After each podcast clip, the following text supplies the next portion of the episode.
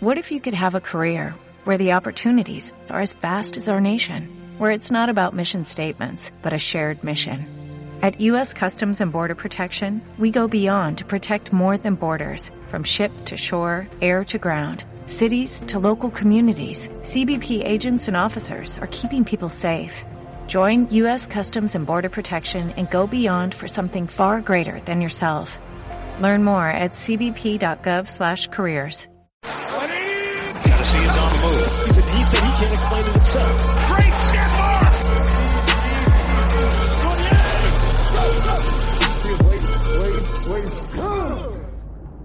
Bienvenidos chicos a Laboratorio Fantasy, ah, ¿verdad?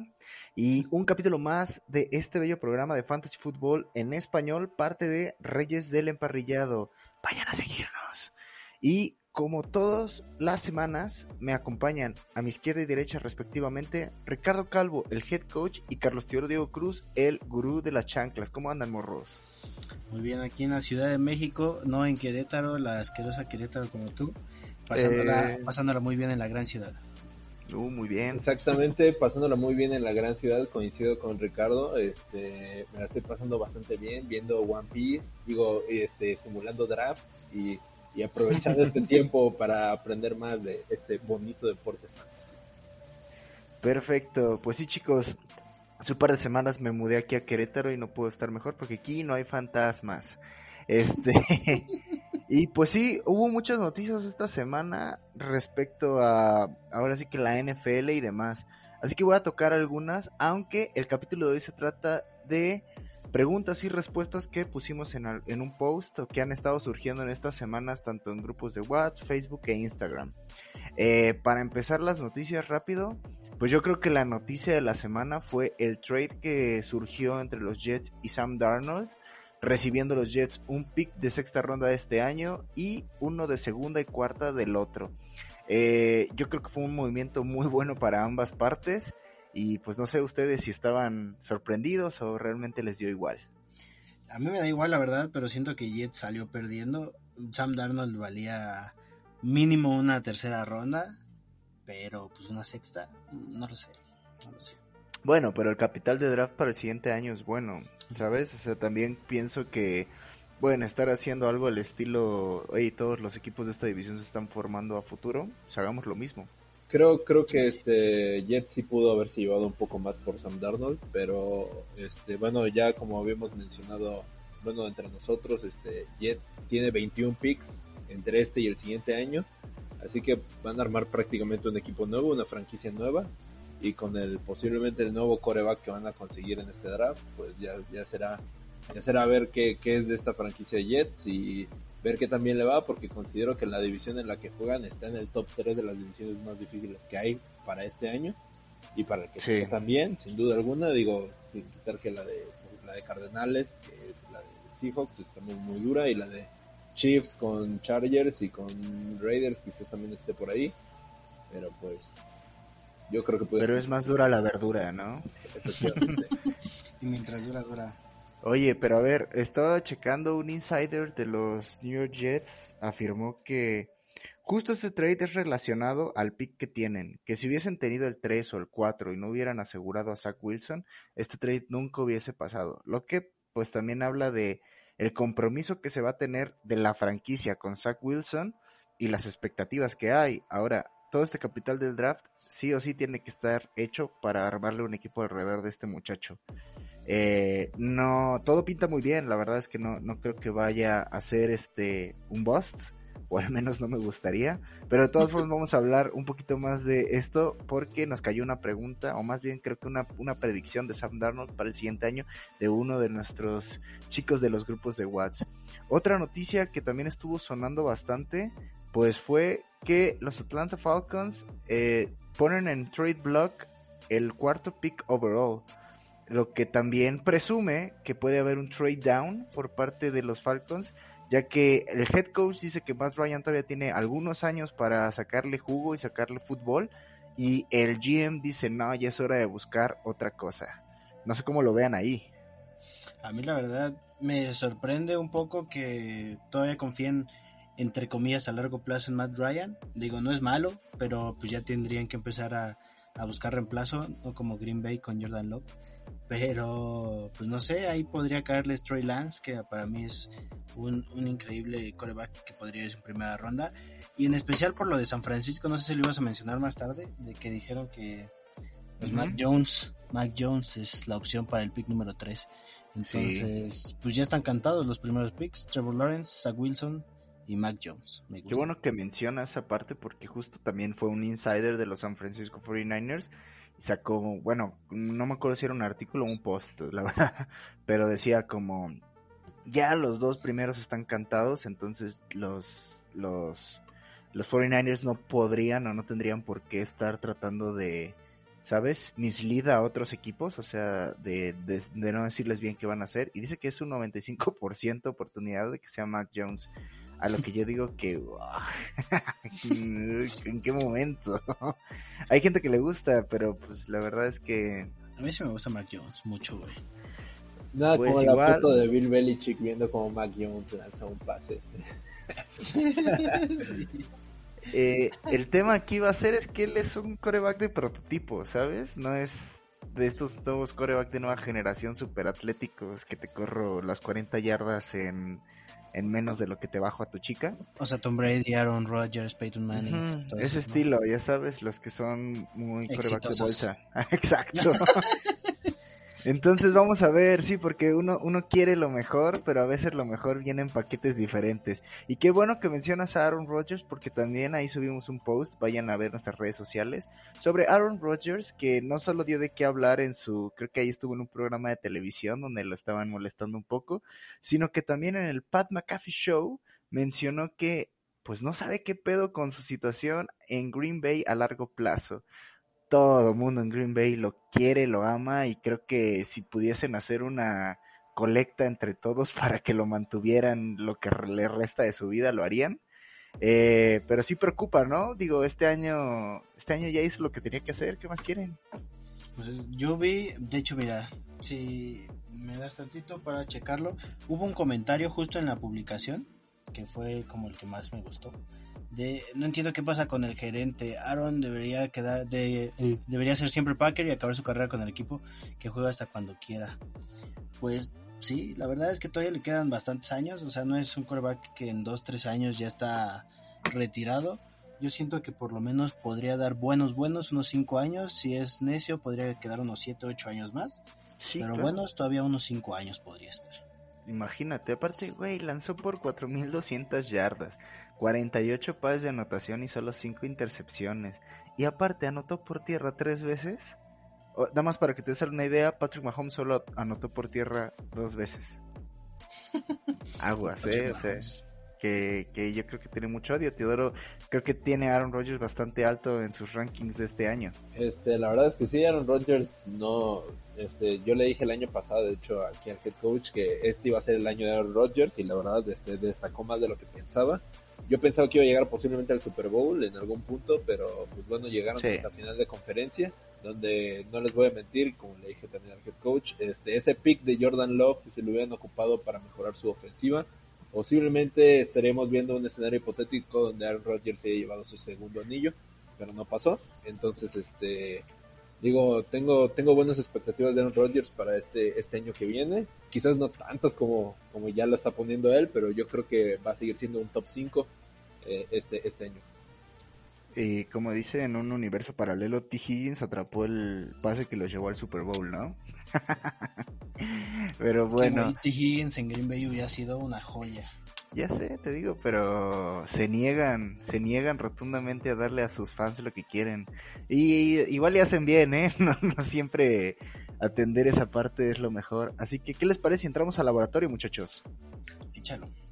Arre, arre.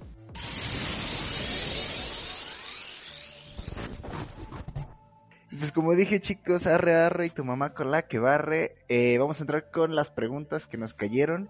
Eh, la verdad es que hicimos el post el día de hoy, entonces gracias a los que se tomaron el tiempo ahí de dejar sus predicciones y dudas. Y vamos a empezar con la primera, que viene de Jorge, y de hecho él dio tres, que la verdad las vamos a decir porque están buenísimas. Eh, la primera es Justin Herbert termina en el top 5 de QBs de Fantasy Football. No dijo en especial de QBs, pero yo creo, quiero pensar que, que era específico de él, ¿no? Y yo creo que aquí va a ser unánime, ¿no? Sí, no. Yo también Sí, digo ¿no? que sí, no. Yo digo que no, yo digo que no, yo digo que no. Yo digo que sí. Yo digo que no porque hay mucho por la competencia nada más. No digo que no lo puedo hacer. Justin pero Herbert va a comprar a los Chargers. Es que sin Deshaun Watson, que ahorita está metido en muchas polémicas, que pues, hashtag, ahorita no hablaremos de eso. Pero a ver, Josh Allen, Kyler Murray, Aaron Rodgers puede ser todavía, Patrick Mahomes, Russell Wilson. eh, y yo creo que ahí ya empieza la terna entre lo que podría ser Justin Herbert, eh, Ryan Tannehill, Lamar Jackson, que podrían colarse, ¿no? Entonces, sí es una predicción, porque como dice Teodoro, hay competencia. Pero estamos hablando del mismo chico que lanzó por 4.336 yardas. ¿Eh? Y, Y no 31 jugó pases No, no, no. Bueno, jugó Ujú. 15, entonces vamos a poner que casi todos. Pero aún así es un número altísimo, comparado tal vez con Lamar Jackson, que hizo nada más 2.757 por aire. Eh, I mean, la verdad es que sí, estoy convencido de que Justin Herbert puede terminar y debería terminar en el top 5 de QB's Fantasy Football. Es un sí por mí. Eso sí por mí también. Es un no por mí. Perfecto. Es Así un sí por la educación. Es un sí, ajá, gol por México. Y ahora también puso, Sam Darnold supera las 3.500 yardas y los 10 pasos de anotación. Creo que esta es una predicción mucho más, ¿sabes? Posible. sí, no. No, porque aparte, pues no es mucho, güey. o sea, pon tú las 3.500 yardas, sí sería algo muy bueno. Yo creo que es algo que el brazo de Sam Darnold puede hacer. Y más en un nuevo equipo donde está Robbie Anderson, DJ Moore, que sí son receptores de mucho más alto pedarraje que Perryman y Jamison Crowder. Aunque Ah, pero ¿cómo les estabas ahí uno tiene que, una tiene que, o sea, pues, ¿qué crees que, que los colores se ponen solos, no, amigo? Tú también con Marqués Valdés y Allen Lazar, no, dice no. nada. Y los 10 pasos de rotación, eso sí está súper bajo, ¿eh? O sea, Cam Sí. Newton hizo 8. Entonces yo creo que mínimo podría terminar con de 20 a 25 pases de anotación. ¿Cuántas intercepciones? Solo Dios nos lo dirá, pero órale va, acepto la predicción. ¿Ustedes? A ver, Teo. primero. Yo creo que sí, este, mira, que no se nos olvide que ya jugó dos años con Robbie Anderson en Jets, donde le dio prácticamente 800 yardas cada temporada, esas dos temporadas. Este, regresa, ahorita está con Panteras. Y no sé, no sé si 25 touchdowns por aire porque tienen a McCaffrey, entonces te puedes evitar literalmente lanzar. Entonces, Pero ese güey también anota así, güey. No, no, O sea, ya sé, ya es, lo, sé. es lo chido de McCaffrey. sí, que es pass catcher y puede, eh, puede darle un valor a un touchdown por aire, pero yo creo que sí, unos 20 touchdowns por aire sí los hace y yo creo que si juega bastante bien, si juega al nivel que está esperando Carolina, llega hasta las 4.000 yardas. Uy, por favor, que el QB rating mejore muchísimo. Porque, a ver, Teddy Bridgewater solo lanzó por 15 pases de anotación este año, ¿eh? Y para dar tantito la comparación, eh, este Sam Darnold, que no jugó todos, terminó con 9. Entonces, eh, puedes hacer ahí un, un caso. Incluso las yardas por, por intento están mejor del lado de, de Sam Darnold, si vemos el historial que tiene en cuestión de su carrera. Así que vamos, ¿por qué no? Vamos a darle un poco de amor a Sam Darnold, que parece ser que nos gusta el, el outlook que se le ve en Panteras, ¿no? A mí siempre me ha gustado Sam Darnold. O sea, desde que llegó a la liga en el Fantasy, yo lo tuve como backup. Tuvo ahí buenos partidos. Digo, pues era rookie. Pero normalmente, pues promedió buenos puntos. Ahora, en esta, ahorita con Panteras en el pick número 8. Y como se van estando dan- dando las cosas, es probable, no es tan posible, pero es probable que Penny Sewell llegue a esas instancias. Si llega a Carolina, la verdad es que siento que Sam Darnold va a dar un salto muy muy grande esta temporada. Justo el día de hoy, también los Carolina Panthers hicieron una, una contratación de un offensive lineman llamado Martes Ivy, eh, que fue un drafted. Entonces, aguas, porque sí están metiéndole, ¿sabes? No conseguimos a Watson. Ok, no, no vamos a llegar o parece ya ser no quisieron ir por Watts. Sí, o sea, ya no quisimos ir con, por Watson también. Este, ya es muy probable que los prospectos de QBs que nos llamaban la atención no nos vayan a llegar porque la carrera por QBs en, en, en el draft de la nada explotó. Eh, y eh, hacen bien, se traen a Sam Darnold, uno de los más underrated, más castigados en su value y que también tiene potencial porque apenas tiene 23 años. Y ahorita, si cae Pérez Ul para allá, amigo, hijo, me va a costar otro, mucho. Otro dato ahí, eh, Joe Burrow es más grande que Sam Darnold. Sí, entonces aguas porque va a estar va, va a estar muy, va a estar muy divertido, va a estar muy divertido lo que pueda pasar y pues no voy, no vamos a dejar de, de callar a, al Ivancito, tal vez es él que está ahí en nuestro grupo y es el fan número uno de los Panteras, le mando un saludo. Eh, como última pregunta puso quién debería llevarse el Comeback Player of the Year en este año. Eh, yo tengo muy claro quién podría ser. En este caso voy a irme con Saquon Barkley por la lesión que, que tuvo el año pasado. Y creo que es el que mejor potencial tiene para regresar y darlas. Eh, también pienso en Christian McCaffrey, pero no sé por qué ahorita el hype con Saquon está un poquito más alto. No lo sé. O sea, son buenos candidatos, pero realmente yo creo que va a ser un quarterback. Y estoy todavía entre dos opciones, uno que no me cae muy bien y otro que sí. El Joe. Eh, no, sí, Joe Burrow y Dak Prescott.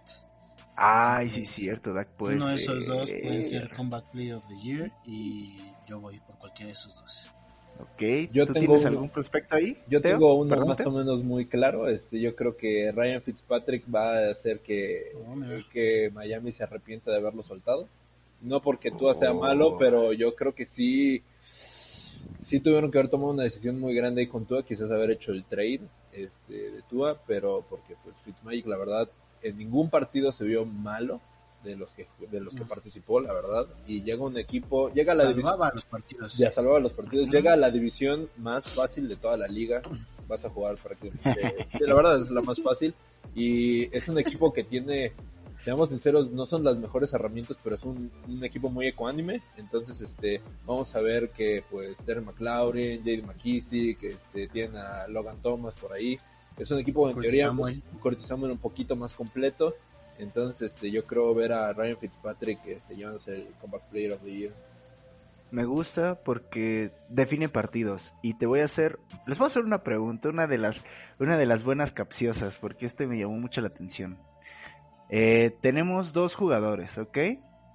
Uno es Mitchell Trubisky y otro es Ryan Fitzpapi. Ambos jugaron 10 partidos. Uno tiene 2055 yardas, el otro 2091. Uno tiene 16 pases de anotación, el otro tiene 13. Los dos tienen 8 intercepciones y en acarreos, eh, en bueno, en yardas por tierra uno tiene 195 y otro 151. Ah, eh, uno tiene 199 pases completados y el otro 183. ¿Quién es Fitzpapi? Fitzpatrick es el que corrió menos. Ok. ¿Tú, Teo? Fitzpapi es el que lanzó por 2055. No sé si fue. No. Ryan Fitzpapi es el de 2091. Entonces, eh, la verdad es que sí, Fitzpapi tuvo un, yo diría, un, un ¡puf! explosión de, de lo que es y lo que será, pero cabe destacar que Mitchell Trubisky tuvo stats casi idénticos, güey. Sí, pero aquí la cosa es que Miami, su defensiva se vio muy sólida esta Sí. temporada y Chicago ya no es la defensa de hace cinco años, güey, que era de temer, güey. O sea, que nadie quería enfrentarse a Chicago porque la defensiva era, pues, una monstruosidad. Sí, los Midway Monsters, ¿no? Algo así. Aparte, todos, llamaban. todos hablan mal de Mitchell Trubisky, pero yo creo que si Mitchell Trubisky lo pones en una buena composición de equipo, puede ser un muy buen coreback. Es que, güey, si no estuviera Josh Allen ahí en Buffalo, siento que Mitchell Trubisky sería imparable, pero pues, ni, ¿cómo le vas a quitar el lugar a Josh Allen, güey? O sea, Nah, es imposible. O sea, Josh Allen es como lo mejor que le pudo pasar a Buffalo, al menos ahorita. Y Mitchell, sí, Mitchell, Mitchell es un prospecto que pienso yo que puede ser como Mac Jones, güey. Tiene que caer en un equipo que lo nutra bien, o sea, que tenga... Mitchell Trubisky en Patriotas hubiera estado increíble. Sí, claro. Imagínate tener head coach, check. Que tengas armas, pues ya te trajeron un buen, que es lo que le aplaudo a Bill Belichick, que se puso las pilas después de, desde que del 2001, que no tenía una racha perdedora, la tuvo y ¿qué hizo? Tomó acción. En el Aunque segundo se dejó a toda la NFL. Sí, exacto, o sea, pero, pero eso habla bien de él, o sea, eso Sí, habla sí, de un sí. head coach que quiere hacer las cosas, le salga o no le salga bien, claro. Este, ahí check con armas. Y aparte, este va a estar este rodeado de una organización grande. Entonces, check, check, check, tiene las tres que yo creo que son este buenas para un coreback, pero mira, Buffalo tampoco es malo. También necesitaban No, ellos un claro número dos por si algo le pasa a Josh Allen, que esperemos que no. Pasando a la siguiente pregunta, Edgar, que también es del grupo del WhatsApp, pone Jalen Hurts top 12 en corebacks en fantasy football. Y mi respuesta es... Mmm, órale va. Pero solo en fantasy football y por ese upside que tiene anotando por tierra. Que no creo que vaya a ser uno de los buenos de los sophomore year que vaya a brillar de manera, ¿sabes? gigantesca. Más por todo lo que está haciendo Águilas. Y con el pick 12 no van a alcanzar uno de los mejores receptores, así que háganse a la idea de que Jalen Rigor, Greg Ward, Arciega Whiteside y toda esa bola de cabrones nos van a seguir acompañando otro año más. Yo no lo veo en el top 12, yo lo veo en el top 15, pero ahí rascándole. Yo, yo lo veo en el, o sea, si muy bien le va en el 12 y efectivamente por lo que dices, porque no tiene herramientas con que jugar, así que si se la va a pasar corriendo como Lamar y pues, Lamar al menos sabías que tenía ahí a Marquise Brown, o sea, este al su ala cerrada, este, pero él, él no tiene nada, así que yo creo que por muy bien que le va, un lugar 12. Pues sí, aparte, pues terminó este año con 354 yardas por tierra en los juegos que jugó. Eso es muy bueno, o sea, estamos hablando de que si tal vez hubiera jugado la temporada completa, igual les decía como 700, ¿no? Entonces, tiene ese upside que nos gusta en los corebacks en fantasy football, pero igual yo veo que tal vez Eagles va a terminar con el pick 2 o el 5, entre el 2 y el 5 el siguiente año. Perdonen, fans de los Eagles, no es, no es personal. La, segunda la segunda viene de Castaño y justo es de, es de uno de los chicos de Adictos NFL. Eh, él dice que Jalen Waddle y Rashad Bateman van a ser los mejores wide receiver rookies en el 2021, los que tengan mejor, pues ahora sí que impacto en los equipos que caigan. Y como landing spots para que esto suceda, pone que Jalen Waddle, Panteras, Eagles, Bears o incluso Raiders, y Bateman con Jaguars o Jets. ¿Qué tanto creemos que esto sea cierto?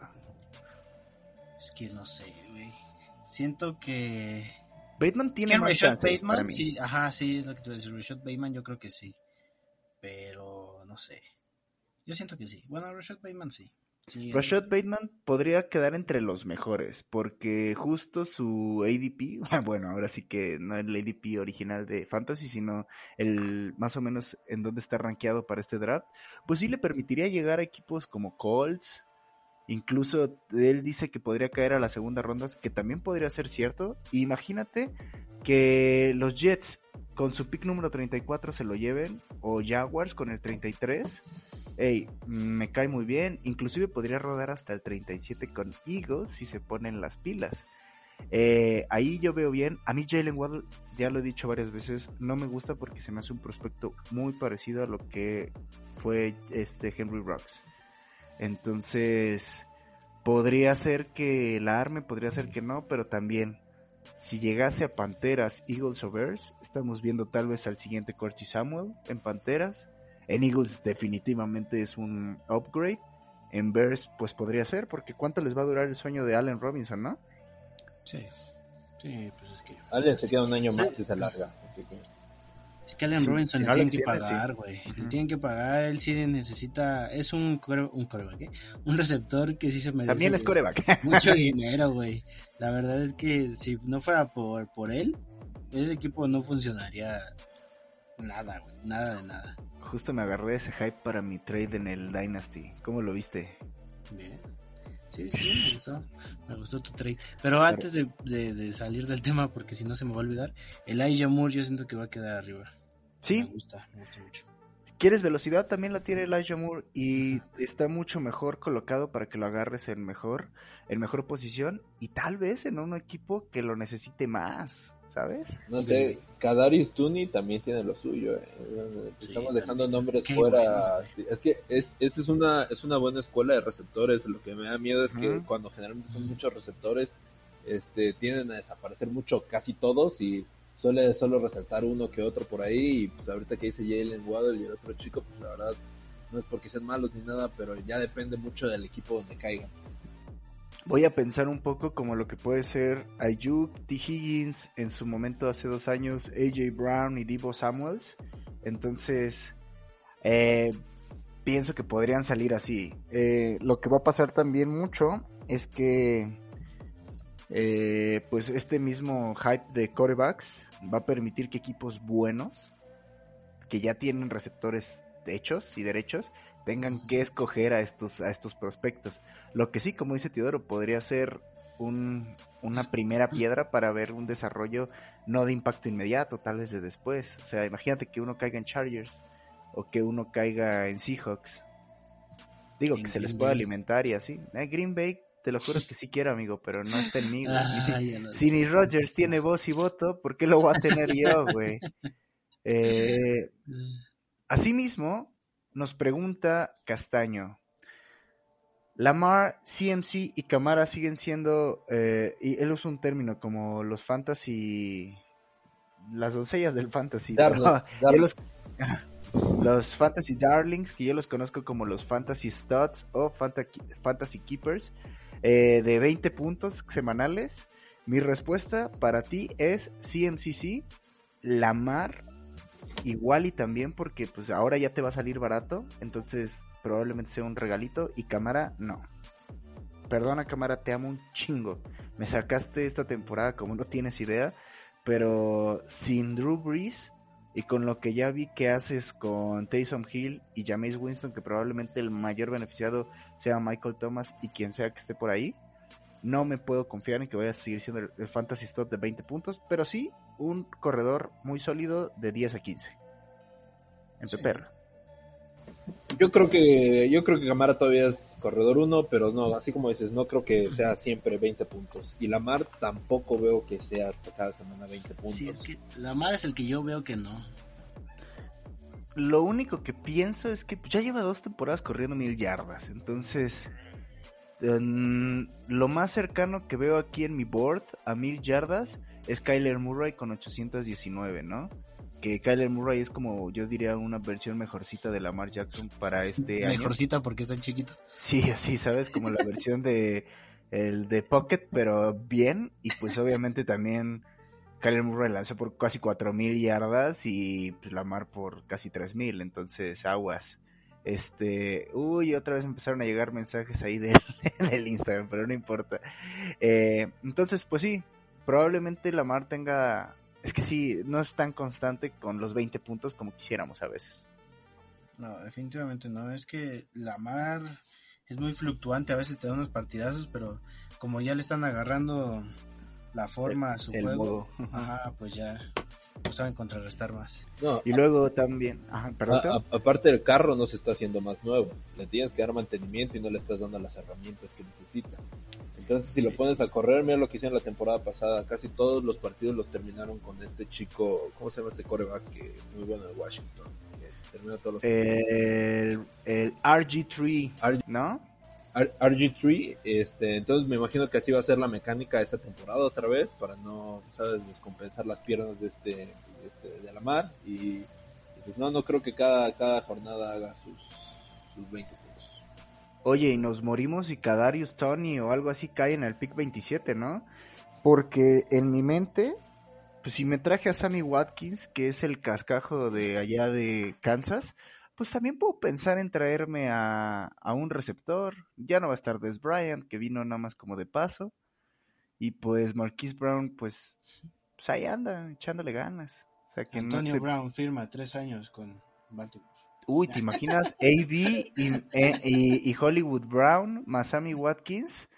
Algo va a pasar, Estaría bien. algo va a explotar ahí, pero, pero sí puede ser. Eh, ah, vamos a pasar a la pregunta de Jorge ARG, más bien eh, fue un comentario que puso. Eh, yo subí ahí unos posts de que estuvieron sacando, ¿no? Que los Falcons no van a dar el pick. Y luego, no, ¿sabes qué? Que sí, que no, que sí. Entonces, él dice, deberían decidir si se quedan o no con el fourth pick overall. Si ustedes tuvieran la decisión ahorita. ¿qué harían? ¿Trade down o Trey Lance? ¿Trade down o Trey Lance?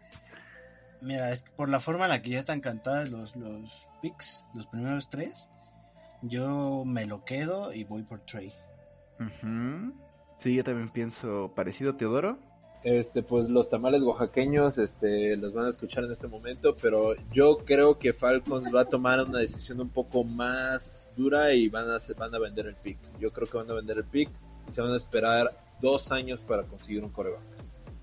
Ojo que los dos, bueno, no, los tres equipos, imagínate, los tres equipos que están interesados son en orden, Broncos, New England y los Chicago Bears. Que yo la verdad estaría sacando a Chicago Bears del panorama porque si no pudieron conseguir ahorita a Russell Wilson, este, yo siento que tampoco van a estar empujando tanto más con el contrato de un año y 10 millones de Andy Dalton. Están volados con él aparte. Y pero lo que es Broncos, también tengo mis dudas porque lo que dijeron fue, oye, le vamos a dar más competencia a Drew Lock, no, oye, ya la chingada Drew Lock que el tema con él es que también es inconstante y todo lo hace en el cuarto cuarto y ya no sabemos qué pedo, pero este año con Cortland Sutton, toda la máquina de receptores que tiene ahí, pues debería irle mejor. Y por New England, ese es el que yo creo que podría subir y me encantaría. ¿Te imaginas a Bill Belichick haciendo todos los movimientos de agencia libre que hizo y aparte buscando un, un trade up por un coreback? El tema aquí es que Kyle Trask todavía puede estar en sus garras y sin necesidad de hacer un trade-up. Ese sí, también Kyle Trask está está fácil y también este el otro cosa, Kellen Mond. Kellen Mond también me gustaría verlo ahí, pero Matt Jones siento que es la opción, aunque pues ya está cantado, ¿no? Parecer, ¿no? sí, también Justin Fields está ahí todavía. ¿eh? nadie, nadie ha dicho a quién se lo va a llevar. El tema con Justin Fields es que ya empezó a tener este tipo de de comentarios y de, de pequeñas cosas que te recuerdan a güeyes como Johnny Football, como Josh Rosen, eh, ajá, de yo soy el mejor, yo soy el mejor prospecto. Ah, hace no mucho Josh Rosen dijo, dijo, se cometieron nueve errores antes que yo en el draft y mira que a los nueve no les va nada mal, o al menos mejor que a ti. Entonces, Justin Fields obviamente lo hace porque pues tiene que impresionar a los scouts, pero yo creo que en este punto donde ya vimos hasta dónde llegan los corebacks de nueva generación, lo que menos quieren es eso, porque no necesitamos otro Dwayne Haskins.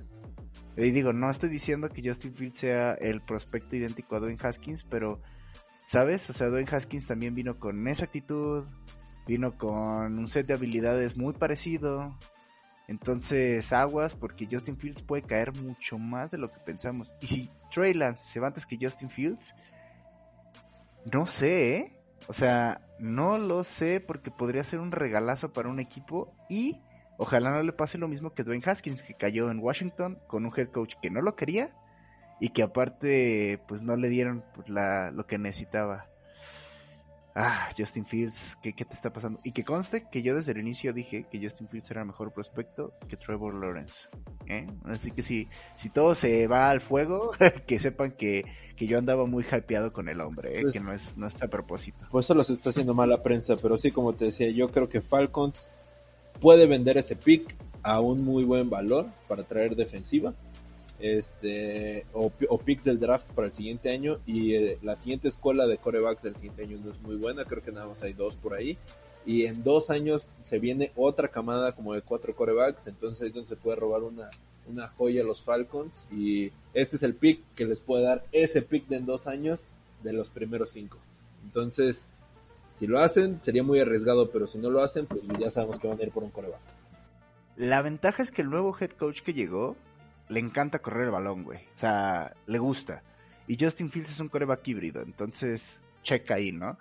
E incluso Todd Gurley y Mike Davis son ejemplos de lo que vamos a ver en esta, pues ahora sí que en este grupo de corredores en Atlanta. Probablemente no estoy diciendo que, que vaya a ver un bajón en la productividad de Calvin Ridley y Julio Jones, porque no de manera inmediata el que se ha drafteado va a quitarle la chamba a a Matt Ryan, pero te digo, hay indicios. Puede haber algo ahí que te diga, ahora le va así Justin Fields.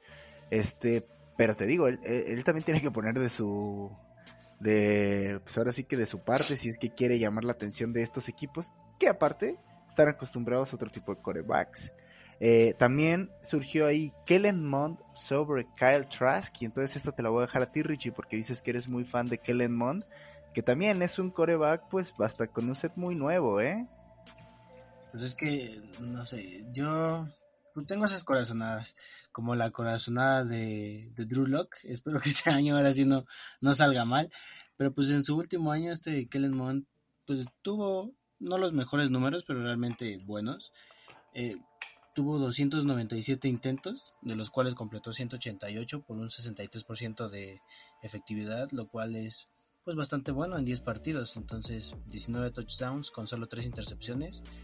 Se me hace que, que puede ser un gran prospecto que obviamente tiene muchas cosas que pulir como pues todos, pero no lo sé, siento que él ya está hecho para en uno o dos años brillar en la NFL, además de que su progreso en, pues, en el college ha sido, pues se ha notado, ha ido de muy abajo a terminar en buenos números, no en los mejores, pero en buenos números, entonces eso es el potencial en el que, que tienen, que se puede ver y que es lo que se necesita en la NFL, o sea, no necesitas que ya llegue siendo una estrella, necesitas que tenga ese potencial para poder seguir creciendo y que no se estanque pues ahí.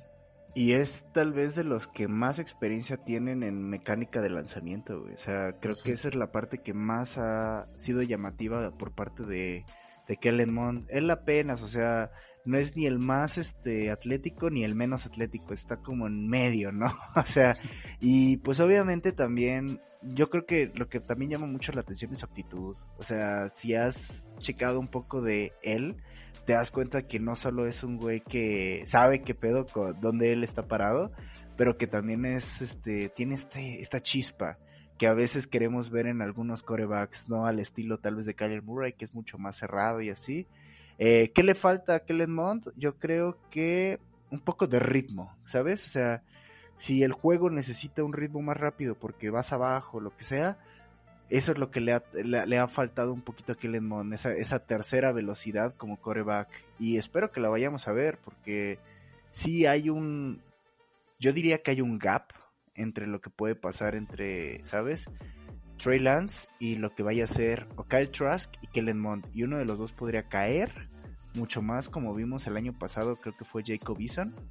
Aunque este hay otros prospectos como Ian Book de Notre Dame que podrían suplir esa, ¿sabes? Ese, ese coreback que va a caer bastante, pero no sé, ¿tú tienes algo que decirte?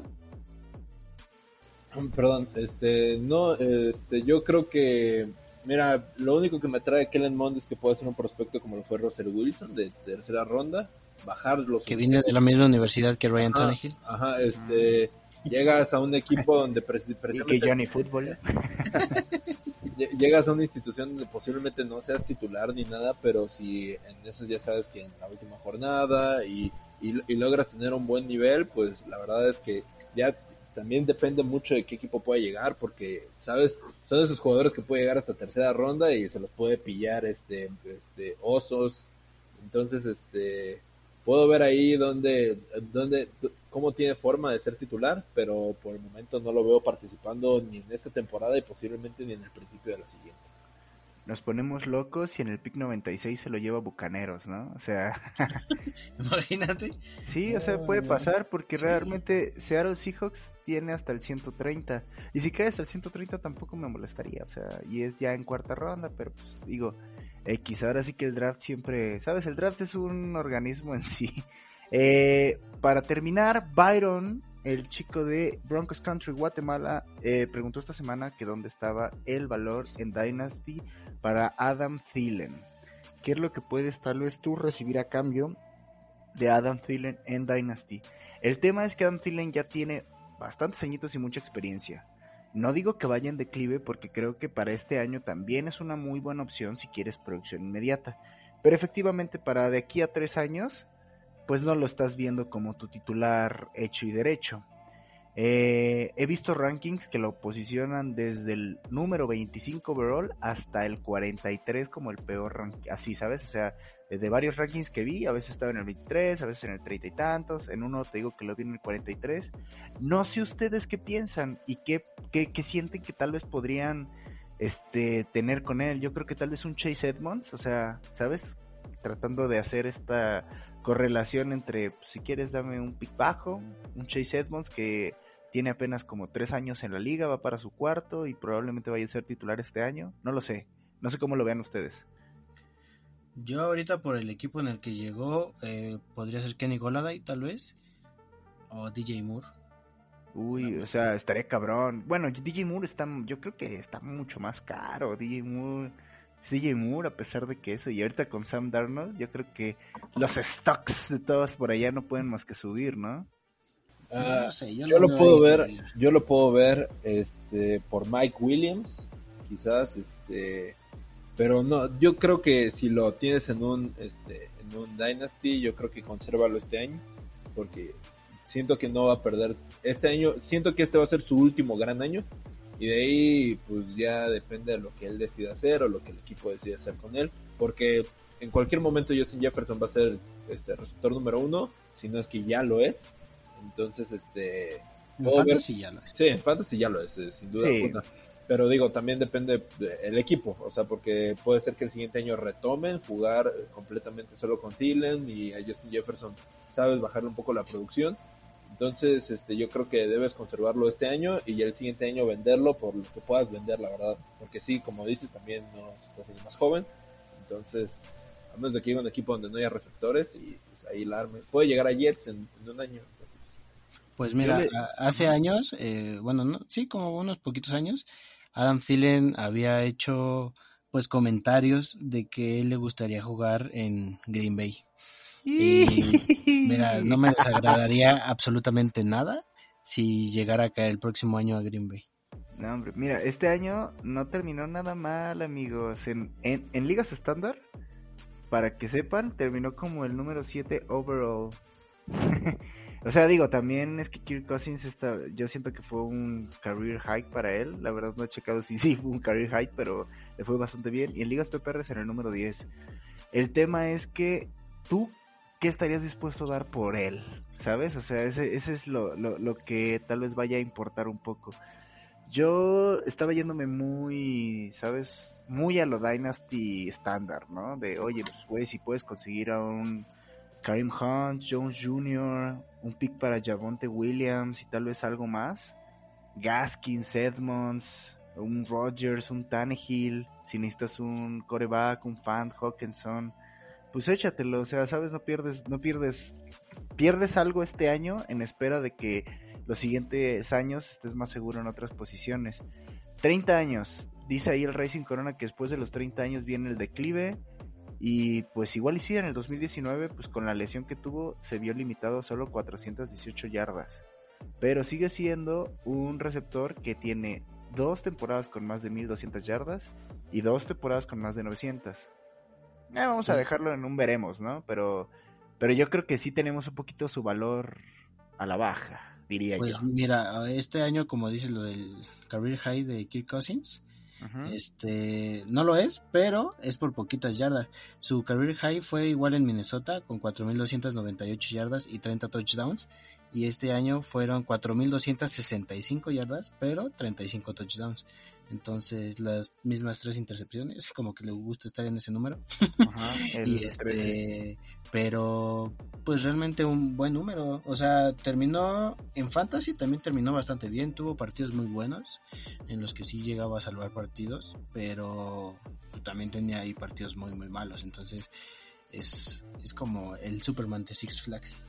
Para que veas. Entonces, A ver que no se les olvide, que no se les olvide, esta división va a la baja, este Leones, este año va a ser, yo también va a terminar pésimo. el gurú está echando Sí, ya la, La verdad, la verdad, el, el único equipo ahí a vencer es Green Bay y la verdad es que su defensa de Green Bay no es, no es conocida por ser la gran mejor defensa, pero es, es el Sí. mejor equipo de esa división. Es, es el equipo a vencer. De ahí fuera los otros tres están ahí como de, ah, vamos a ver qué pasa. Entonces Creo que nadie ve, Sí, nadie no. ve a ali- alguno tirando a Green Bay como... Sí, no, para nada. O sea, solo un milagro podría pasar que se lesione Aaron Rodgers y que eh, pues Aaron Jones no pueda correr y solo así. Y que Dalvin Cook no 40. se quede ciego. sí, Pero bueno, o sea, yo creo que al menos tenemos, estamos, estamos en la misma idea que eso es importante. Y pues, ¿qué les parece si terminamos rápido con la zona de peligro, muchachos? pues vamos a terminar este episodio con la zona de peligro y una pregunta rápida, sencilla y creo que directa. Yo soy el pick número uno overall en esta nueva Liga Dynasty con muchos creadores de contenido. Vayan a seguirme en mis redes sociales para que sepan quién es y les den follow a todos. Eh, arroba Conqueror Fantasy. Mira, mm, mm. entonces, este, ¿quién debería ser el pick número 1.01 en Dynasty Draft? Eh, yo lo voy a decir porque ahorita quién me va a quitar mi pick. Probablemente yo me vaya a ir por Kyle Pitts. Entre las necesidades que tengo ahí está el ala cerrada y creo que Kyle Pitts puede ser ese jugador de impacto inmediato que casi no se ve en esa posición. No sé ustedes, ¿cuál sería el suyo? Yo me iría por Najee Harris. Me gusta mucho y pues si tuviera el pick número uno, que todavía me lo puedes cambiar por mi último pick del año, este, yo escogería a Najee Harris. Ok, Najee Harris. comparto la idea con el head coach. Creo que siempre es bueno tener un corredor, este, un corredor nuevo. Entonces voy a ir por voy a ir por Najee Harris, pero nada más por cambiarle voy a escoger a Travis Etienne, esperando que se mejor. Pero para que quede el Najee Harris, pero nada más por irme diferente al head coach, Travis Etienne. que, que se vale también, ¿eh? O sea, Travis Etienne también es como el sexto, quinto overall. Y yo creo que sí, o sea, realmente mis posibilidades están entre Jamar, Pitts y Najee esperando a estos jugadores en estas posiciones de impacto. No sé si me estoy durmiendo con corebacks y tal vez debería gastar uno de los dos que tengo por ahí en algunos. Zach Wilson. Ajá, sí, también el corazón me dice Zach Wilson, otros dicen Trevor Lawrence. Pero, pues, sabes, o sea, yo creo que sí es Kyle, o Najee y Jamar. Creo que esos son los tres el Big Tree, ¿no? O sea, lo, lo, que debería o lo que yo siento que va a pasar mucho en las ligas. Más por dónde pueden caer. Este, si Najee cae en Jets, te vuelves loco. Si Najee cae en, mira, en Dolphins con el 18, que no creo, también yo creo que le darías el chance. Si llega a caer en Steelers, mucho mejor. Eh, entonces, va. Pues creo que, una vez en un mock draft lo vi en, los Packers, ¿te acuerdas? Ay, sí. Pero, pues bueno, así son las cosas. Entonces, ¿qué les parece, chicos, si vamos dándole cierre a este episodio? Oye, ahorita que dijiste que tú eres el primer pick, yo soy el cuarto, te lo cambio. no, Me acabo de fijar, no sabía. ¿Neta? Sí, yo soy el ah, cuarto. Sí. Ah, pero esta es otra Liga Dynasty. Órale, hagamos un trade. El siguiente capítulo les decimos cuál va a ser nuestro trade. Que conste que ya dijo que me iba a dar su cuarto pick y el primero el siguiente año. que quede en récord. este... pues bueno, eh, Pruchi, ¿por qué no dices las redes sociales? ¿Dónde nos pueden seguir? En Instagram, Facebook, Twitter, en todos lados. Somos Reyes del Emparrillado en YouTube también. Y pues ya está cada vez más cerca el Discord que ya puedo escucharlo. Ok, perfecto, cada vez más cerca el Discord para que todos se unan y les estemos bombardeando con nuestros pics. Teodoro, ¿a ti dónde te pueden encontrar? Este, la verdad no sé cómo están mis redes sociales, este, creo que soy como Fantasy Teo, pero por efectos de que como no sé cómo se mis redes sociales, pueden seguir a Wherever Tomorrow como W2M, este, muy buen, este, si no lo conocen, este, muy buen, este, muy buen youtuber y abrí, pues ahí, aquí estoy vendiendo unas tortas de jamón por Metro Eugenia. Este, la neta están a, a, uno por 20, a dos por 35. Y pues tienen frijolitos, así, chorizo, jamón. La neta sí las hago bien bonitas, chicos. Ahí si quieren rifar. Este, unas tortas de Teo, ayuda a la educación, gol por México. Gol por México. A mí vayan a seguirme como arroba Fantasy. Y esto fue todo, muchachos. Nos vemos en la siguiente entrega. Adiós.